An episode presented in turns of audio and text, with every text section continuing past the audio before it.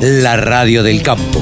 Única emisora con programación 100% agropecuaria. El gurú de los periodistas agropecuarios se llama Pablo Adriani. El gurú de los analistas de mercados, periodista, analista de mercados, es Pablo Adriani. Pablo, ¿cómo te va? Buenas tardes. Buenos días. Buenas noches. Buenos días, Carlos. ¿Cómo te va? Sí, un saludo para toda la audiencia, que cada vez es mayor los que nos siguen.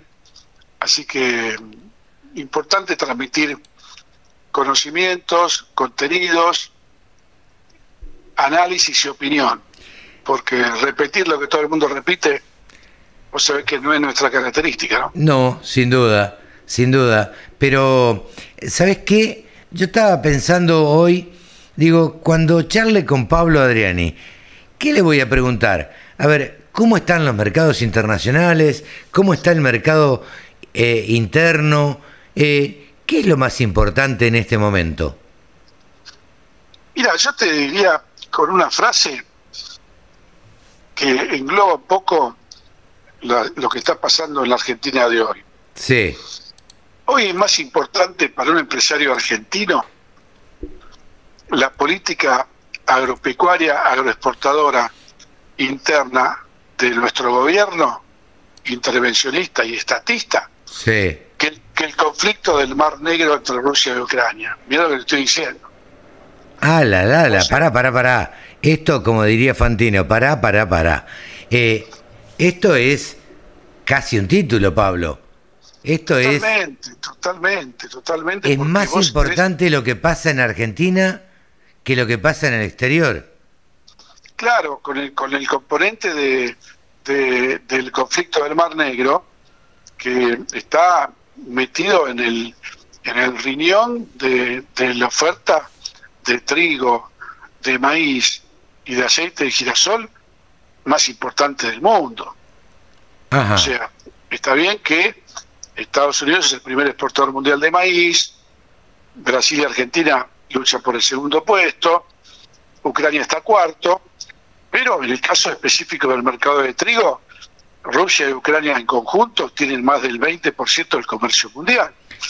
En el caso específico del aceite de soja, de girasol, escucha esto, Rusia y Ucrania en conjunto tienen el 80 casi el 80% del comercio mundial de aceite de girasol. Yo te, a ver, te sé un tipo que analiza absolutamente todo y que mira eh, eh, geopolíticamente eh, todas las posibilidades. Esta guerra hace que, ¿qué es lo que hace? Eh, ¿Reduce los stocks de maíz o, de girasol o de trigo o, o qué es lo que hace? ¿O no va a afectar en nada? ¿O los productores agropecuarios de Ucrania y de Rusia van a seguir trabajando como siguen acá de la misma manera? No, no, no, acá hay un problema muy serio porque ya el Departamento de Agricultura de Estados Unidos recortó exportaciones de maíz de Ucrania. Eh, Ucrania exporta 38 millones de toneladas de maíz. Sí. Rusia, Rusia exporta solamente 4 millones y medio, o sea que Rusia no es factor de mercado en maíz. Y recortó las exportaciones de trigo en Ucrania y Rusia. Entonces, acá nos encontramos con un problema muy serio. Yo estuve hablando con unos colegas en Europa, en, en Madrid, en España, que me están diciendo que eh, va a haber un problema de, de- de seguridad alimentaria global. Que te pongo un par de ejemplos nada más. Pará, O sea, pará, pará. Este es otro título, eh, Pablo. ¿Seguridad alimentaria internacional? Sí, porque vos tenés casos como el norte de África y países de Medio Oriente, donde el 80% de las exportaciones de trigo del Mar Negro van al norte de África, a países de Medio Oriente y, al- y algunos tigres del sudeste asiático. Entonces vos te podés imaginar el norte de África, el nivel, el poder adquisitivo que tienen, que Sí, es muy alto, que de la noche a la mañana no tienen, no tienen trigo, no tienen trigo para hacer el pan, para hacer las pastas, para hacer las comidas regionales que ellos tienen. Y la primavera árabe, acordate, se produjo porque el pueblo se rebeló porque no tenían pan. Claro. Entonces está habiendo un problema de ese tipo. En Europa, sin ir más lejos, en España, tienen maíz para dos meses de consumo. si no consiguen maíz de otras fuentes, van a, van a tener que cortar el proceso productivo de carne, van a tener que limitar la hacienda que va a engorde y va a caer la producción de carnes dentro de Europa. ¿Me entendés? ¿Y esto, ¿Y esto no sería beneficioso para Argentina? Aunque todo es perjudicial, digamos, la guerra nadie la desea, pero ¿no sería eh, beneficioso para la Argentina?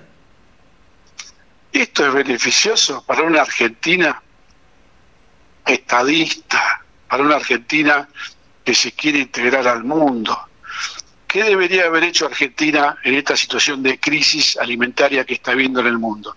Tenía que haber levantado la voz y decirle al mundo, señores, Argentina va a colaborar con la recomposición de existencias, va a colaborar con mayores exportaciones de trigo, de maíz, de soja, de girasol, de carnes, y para eso hemos decidido una política arancelaria que implica un sacrificio para nuestro gobierno. Por ejemplo, una reducción gradual de las retenciones. Pero ¿qué pasa? No, tenés un gobierno estadista. Esto la Argentina no lo va a hacer en función de que las retenciones son un ingreso para el Estado.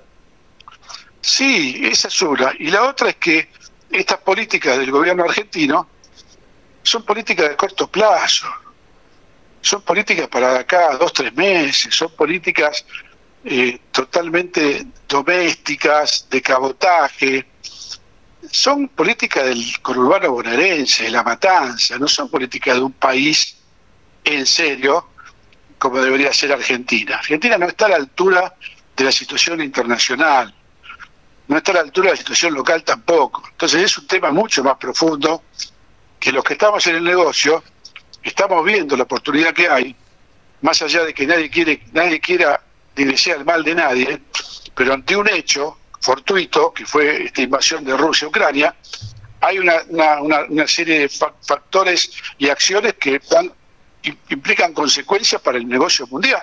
Claro. Entonces, bueno, vos no podés mirar para otro lado y cerrar las exportaciones de trigo en Argentina, como están cerradas ahora, limitar los nuevos registros de, exportaciones de maíz, estamos en plena cosecha, como está haciendo el gobierno, todo porque el gobierno piensa que el aumento del trigo y del maíz es el causal del 100% de la inflación en Argentina. Una locura, ¿no?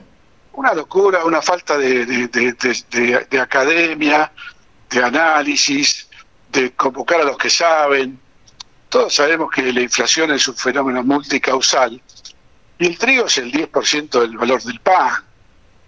El maíz es otro porcentaje más bajo en la composición de las raciones, ¿sí? según se trate de, carne avícola, carne vacuna, sí, carne vacuna. mucho más incidencia en la carne porcina, ¿entendés? Pero, pero no por pensar que limitando las exportaciones de trigo y maíz vas a provocar una baja en el trigo y el maíz y esa baja se va a trasladar al mostrador del kilo de pan en la panadería y el kilo de carne en la carnicería. Eso es, que nunca pasó. Eso es lo que no se entiende. Nunca pasó. Nunca pasó.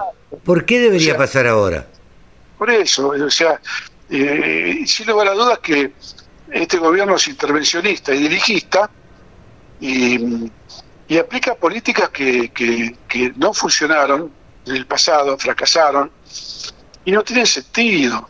O sea, aumentar las retenciones a la exportación de aceite de harina de soja para crear un fondo y ese fondo aplicarle un fideicomiso manejado por el gobierno para darle un beneficio, entre comillas, un diferencial de precio a los molineros para que tengan el trigo más barato, y vos podés bajar el precio de la harina lo que quieras de prepo pero el panadero no te va a bajar el precio del kilo de pan en el mostrador.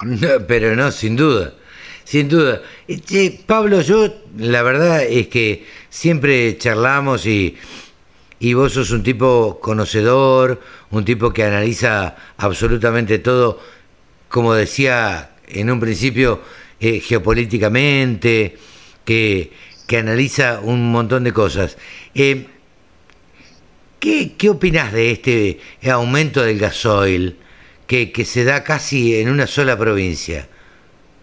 Bueno, ese es un tema político, es un tema de, de pases de facturas, y es un tema para erosionar eh, eh, el poder político entre los mismos integrantes del, oficialismo. Eso te iba a decir, porque el aumento, el aumento del gasoil prácticamente se da solamente en Córdoba.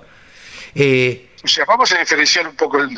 Vos cuando te referís al aumento del gasoil, te estás refiriendo a la presión, a la venta por arriba del precio. Claro. O sea, el, transportista tiene que pagar un sobreprecio del valor oficial del gasoil. El transportista y el y el contratista. Exacto. Bueno, eso es un, eso es un, es una maniobra realmente muy cartelizada y, y muy muy sucia, donde la justicia en Argentina, que por lo que pocos que sabemos no existe, debería actuar de facto y, castigar a los sobreprecios que cobran algunas empresas por el combustible. Eh, en este programa, un ratito antes eh, de que charles vos conmigo, eh, nos lo va a contar Mónica, Mónica Ortolani. El, el marido de Mónica Ortolani es contratista y nos cuenta para transmitir lo que pasó, ¿no? Claro, nos cuenta que paga 195 pesos el litro de gasoil. Eso es tractor de oficio hicieron una demanda legal contra un aumento que va contra, contra el mercado y contra los precios que el gobierno fijó para el gasoil en todo el país, ¿no?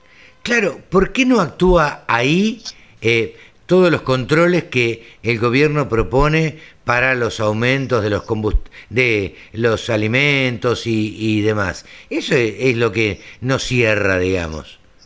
Mira, ya que estamos en una mesa de café y nadie nos escucha, el gobierno no controla nada, Carlos. No puede controlar.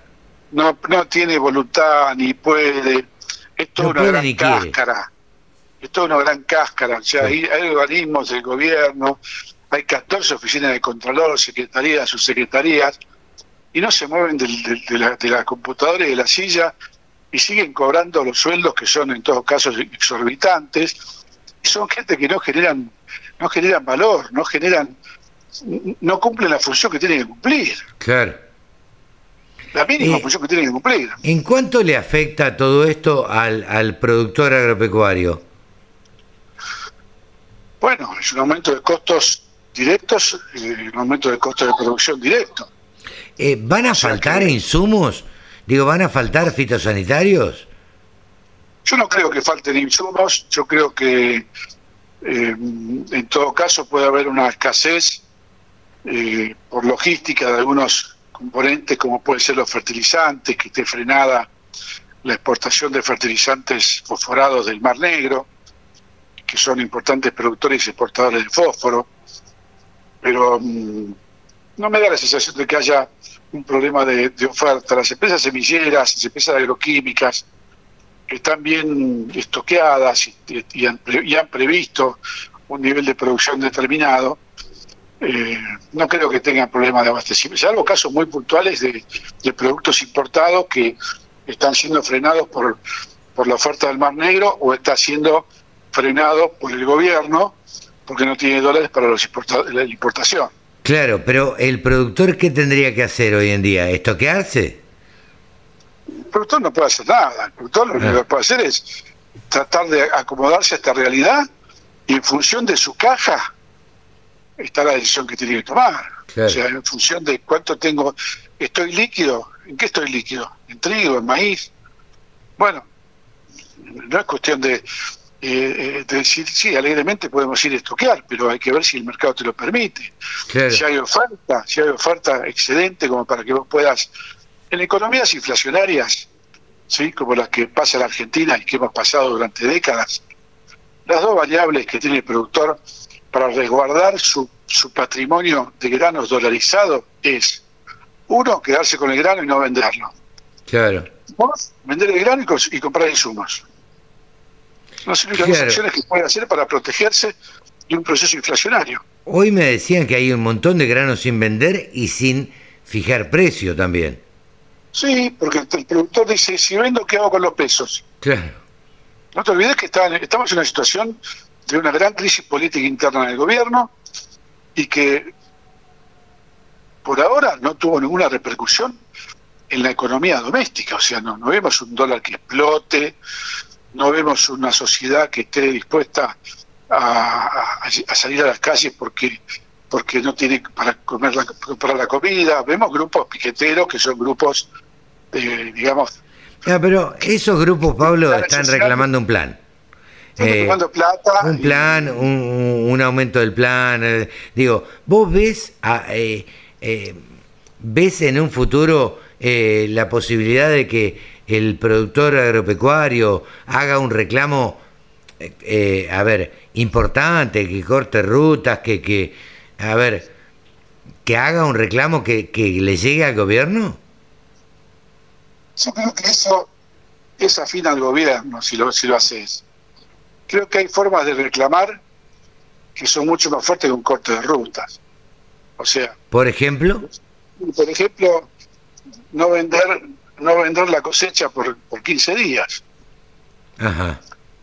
¿Sí? Por ejemplo, entonces vos ahí vas a generar un agujero importante de ingresos de divisas al gobierno. Le vas a pegar donde más lo necesita. Claro. ¿Entendés? O sea ¿Y, que... ¿Y, el productor estaría dispuesto a hacerlo, decís, o, o, o va a vender igual de acuerdo a sus necesidades?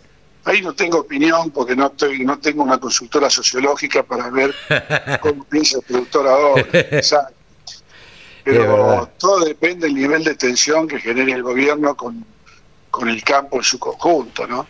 Hoy, vamos a ser sinceros, productores que no tuvieron problemas en las cosechas por la sequía, a estos precios de mercado con buenos rendimientos, entiendo que la presión impositiva es terrible, pero pero está en una situación mejor en forma relativa que los que venden computadoras, textiles o, automóviles, ¿viste? Que tienen una recesión y una caída en el poder adquisitivo muy grande.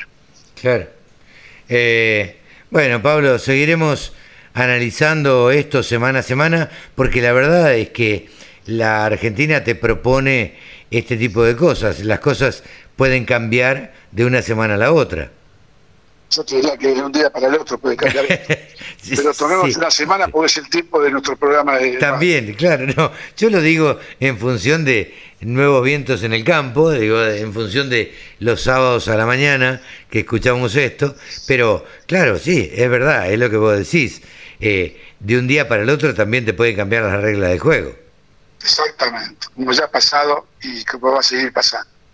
Pablo, muy buena semana, muy buen fin de semana y nos volvemos a encontrar en, en siete días. Igualmente para vos y toda tu audiencia, un buen fin de semana y saludos para todos. Saludos, gracias. Todas las noticias, toda la información. La radiodelcampo.com